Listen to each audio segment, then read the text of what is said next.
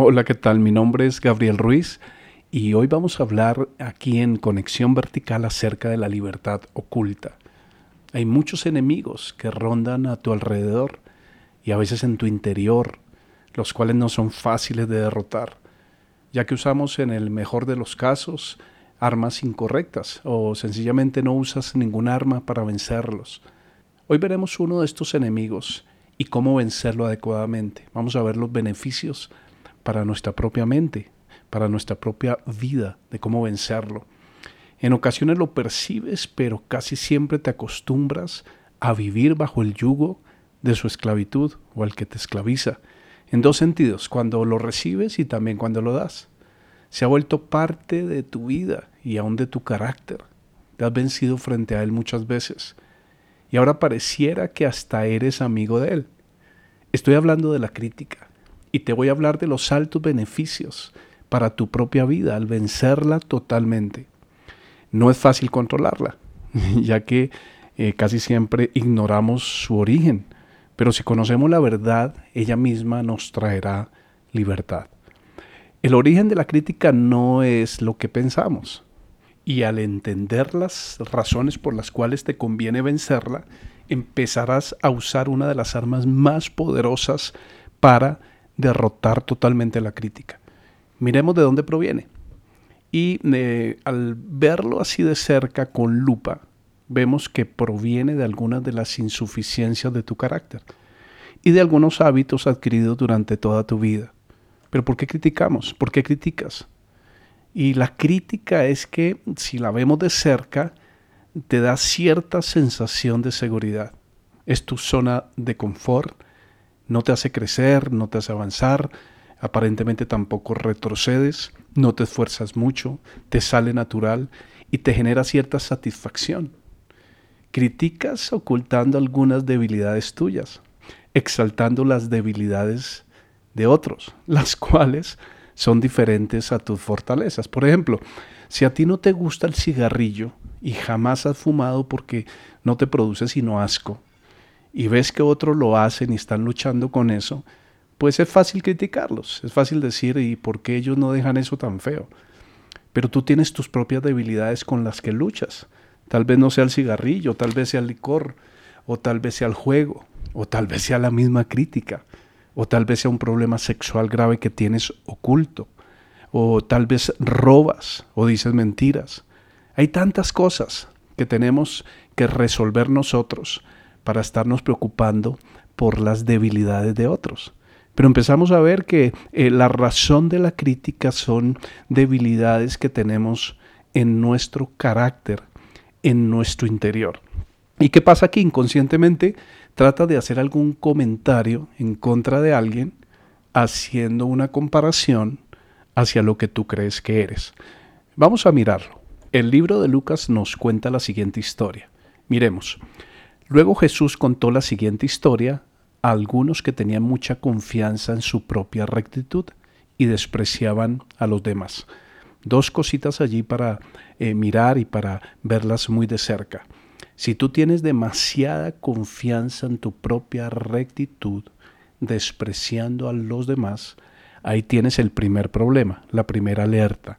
Nosotros tenemos que, por supuesto, tener confianza en lo que Dios ha hecho en nosotros. Tenemos que tener esa seguridad de saber quiénes somos en Cristo, pero sin sacar al Señor de la ecuación, porque si no podemos crecer en altivez y en menosprecio hacia otros. Dos hombres fueron al templo a orar. Uno era fariseo y el otro era un despreciado cobrador de impuestos. Dos personas, con sus debilidades, con sus fortalezas, con su forma de ser, para Dios, finalmente, dos personas en necesidad. Y el fariseo de pie, apartado de los demás, hizo la siguiente oración. Aquí ya hay algunas cosas preocupantes. Uno, el fariseo está en una actitud al estar de pie, al pensar que tiene la rectitud plena, y saben que nunca estaremos lo suficientemente humillados ante Dios siempre nos faltará humillarnos un poco más, entregar algún área más, depender más de Él. Pero Él está ahí de pie y dice apartado de los demás, porque es que la crítica finalmente te aparta de los demás. te aparta de tu esposo, de tu esposa, de tus hijos, de tus compañeros. Y, es que hay personas que solamente hablan mal de los demás. Ahora, tenemos que tener cuidado de criticar a los que critican, porque en últimas estamos haciendo lo mismo. Pero ponte tú en el lugar y di, bueno, yo tengo actitudes de estas, tengo algo que mejorar, que cambiar, que restaurar en mi vida, ¿por qué lo estoy haciendo? Recordemos que son debilidades de nuestro carácter. La crítica no ayuda a nadie, la crítica no te edifica, no edifica a quien criticas, no lo ayudas, no lo soportas, no lo levantas, no lo restauras, pero tampoco te haces bien. La crítica finalmente es un boomerang que se devuelve hacia ti y te hace daño. Ahora, este era una persona de oración, este fariseo. Dice otra versión, la versión Reina Valera, que estaba orando consigo mismo, porque a veces olvidamos que la oración es hacia Dios, no hacia el Dios que nos inventamos, oraciones que hacemos para nosotros mismos. Y él le dice lo siguiente, te agradezco Dios que no soy un pecador como todos los demás, pues no engaño, no peco y no cometo adulterio. Para nada soy como ese cobrador de impuestos ayuno dos veces a la semana y te doy el diezmo de mis ingresos. Él está mirando sus fortalezas en contra de las debilidades del hombre que está arrodillado clamando por misericordia.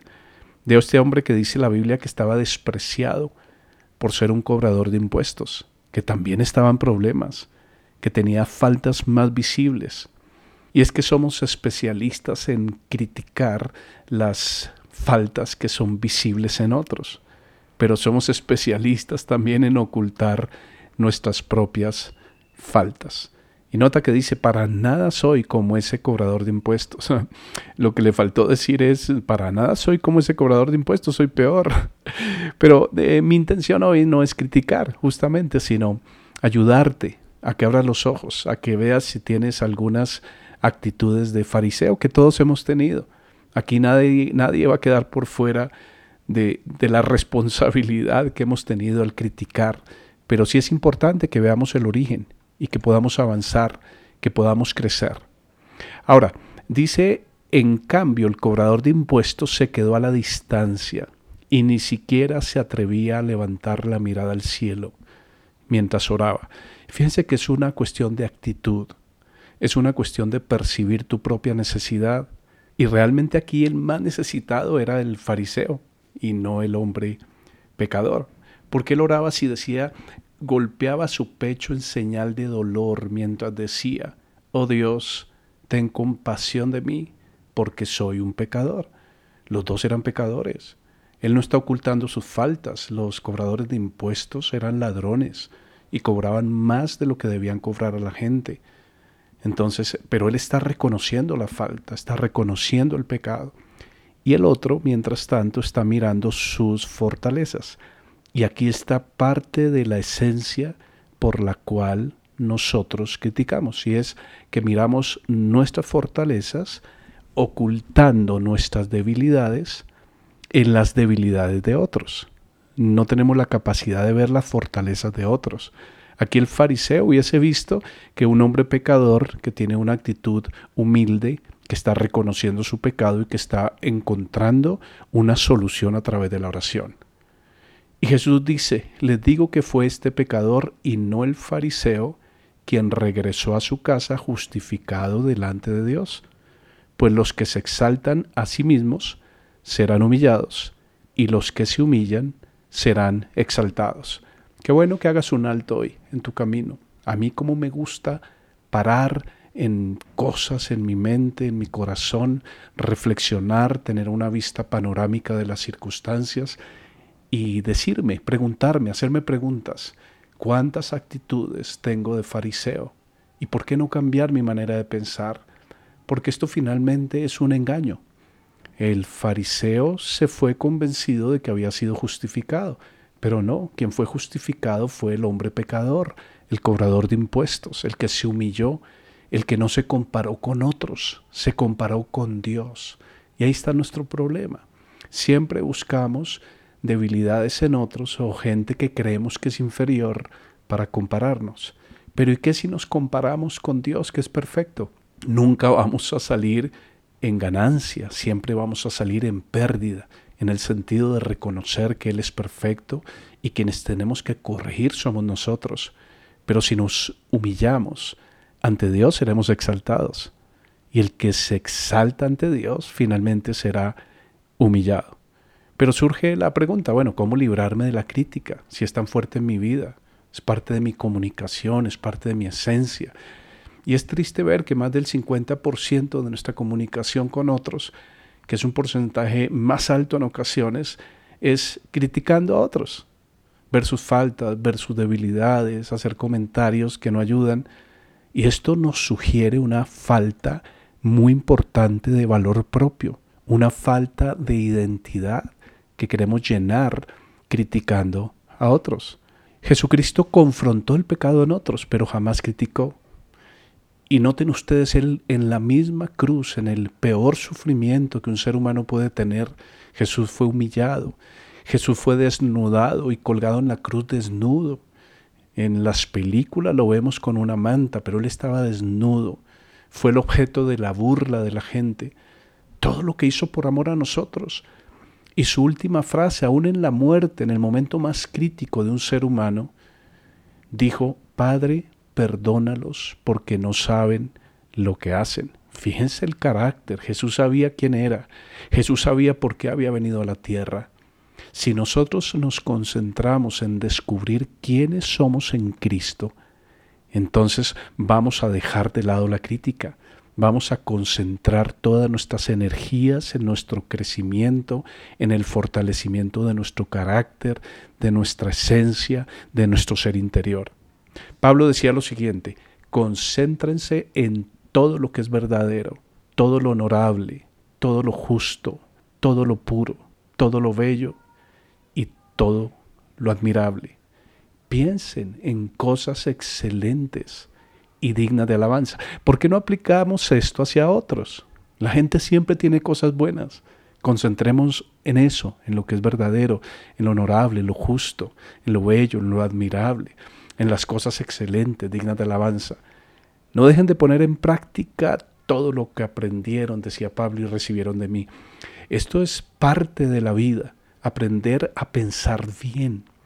Y cuando tú empiezas a pensar bien de los demás, empiezas a ver la vida de forma positiva, porque recuerda que esto es un hábito. Y el hábito no solamente se aplica cuando criticas a los demás, de pronto también estás criticando tu ciudad, tu entorno, tu familia y tu propia vida. Eh, la crítica te estanca, te impide crecer, es una señal de inmadurez que todos tenemos que resolver. Thomas Edison, por ejemplo, fue considerado como uno de los inventores más importantes de América. Y él tenía una manera de pensar positiva. Su frase fue, no fueron mil intentos fallidos, fue un invento de mil pasos, señaló Thomas Alba Edison, el inventor más prolífico de la historia. Luego de intentar más de mil veces inventar la bombilla eléctrica, tal como la conocemos hoy día, es la misma. Pero su pensamiento era otro, era diferente, por eso logró cosas extraordinarias, más de mil inventos, más de mil eh, patentes. Y por eso Pablo les repetía de manera insistente a sus discípulos que pensaran en algunas cosas correctas. Para terminar, les quiero dejar algunos pensamientos de Jesús. Cierto día, algunos padres llevaron a sus hijitos a Jesús para que Él los tocara y los bendijera. Pero cuando los discípulos vieron esto, regañaron a los padres por molestarlo. Entonces Jesús llamó a los niños y dijo a los discípulos, dejen que los niños vengan a mí. No los detengan, pues el reino de Dios pertenece a los que son como estos niños. Les digo la verdad, el que no reciba el reino de Dios como un niño, nunca entrará en él. Debemos hacernos como niños. Debes plantearte esta pregunta en tu corazón. ¿Estás recibiendo estas enseñanzas para crecer como un niño? con la humildad de un niño, con la falta de malicia de un niño, que tú digas, hoy reconozco mi altivez, Señor, reconozco que critico a otros por mi propia inseguridad, Reconozco que critico a otros porque he pensado que soy mejor que otros. Pero hoy me quiero levantar como una persona libre, que entiende tu propósito, que entiende su identidad en Cristo, que no tiene la necesidad de hablar mal de nadie, sino que ve la vida de una manera positiva, de una manera grande, de una manera que te va a permitir con toda seguridad avanzar.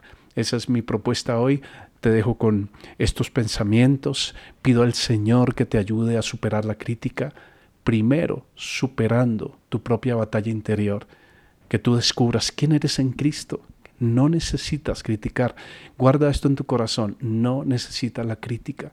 No te edifica, no te ayuda, no te lleva a ningún lugar.